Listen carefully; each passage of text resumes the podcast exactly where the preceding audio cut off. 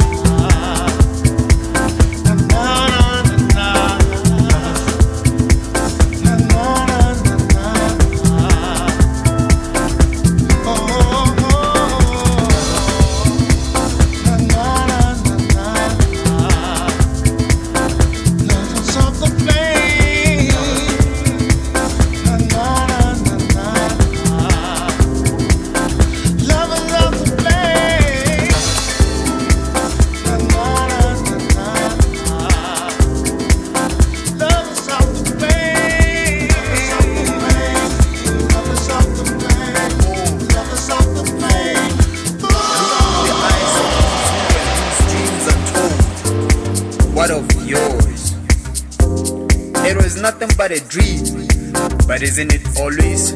The shape of reality that reshaped all realities because someone was bored but got hit by a brainwave. The significance of knowledge from different cosmic channels, the ones we are never told are not meant to be told or taught. It is instinctive, but somehow someone managed to realize that that source of energy can be prescriptive if one gave out information regarding the right dosage. Makes one have the ability to set a limit in a limitless world where mystical forces are only mystical because it is overshadowed by mythical stories and exaggerated deeds, blinding us from truth blocking the vessels that channels our spirits to ascend and become elite. And life, life is nothing but a dream. Pixelated fragments of solid compounds formed from one's mind, body, and soul, fighting to find a place to synchronize with one another in order to exist in a higher field, a different plane with an absolute state of mind to shape and perfect thought to actualize. But it can't happen, not in a contradictory world of I love to hate. Bad is punishable and good is rewarded. A man made rule of who is God and why does he need the devil to shape our fate? And a world full of skin complexion is the mother of mental rape. The anuses of our pineal gland suffers the most because we are conditioned to think shit and not even use a little bit of our brains. But we still dream. We still feel the higher energy, even though is through these idol idols we eventually give credit to and discredit our will. But it works, so it has worth, but not enough to evoke a force enough to open the vault kept in the root of our consciousness. Conscious person knows not of good nor bad, but understands the concept. He who understands the mind of a beast attacking prey was not by chance nor emotion, comprehends the way of nature and gets wiser by the day. Because to have been bad would have caused by a deed that misdirected one's perception. Therefore labels you, blames you. We let others in our lives. Let them take control of our sides. Our self-values from young ages has been reprised. We know not to look for happiness because we still thrive to survive. Being black is a burden and we try. We try to sugarcoat this lies and deceit because what we really care for is excitement until we die. Some of us just feel blessed to be alive. It is nothing but a dream till you act. See yourself making a step, it's all just dreams. To oneself, it shouldn't be hard to catch, but people these days do not dream for themselves. Some dreams are sold. And as an impulsive black man, I fall victim to the desired idea given by a person, probably with the same mindset as you. But we can only dream because someone feeds us with figments of what seem to seem as dreams. We even ignore our own. But if you dream, make sure the dream exists. Giving up only just proves you were not worthy of the dream. It is never just a dream if you know what it truly means. Hold, fold, look through the eyes of those who and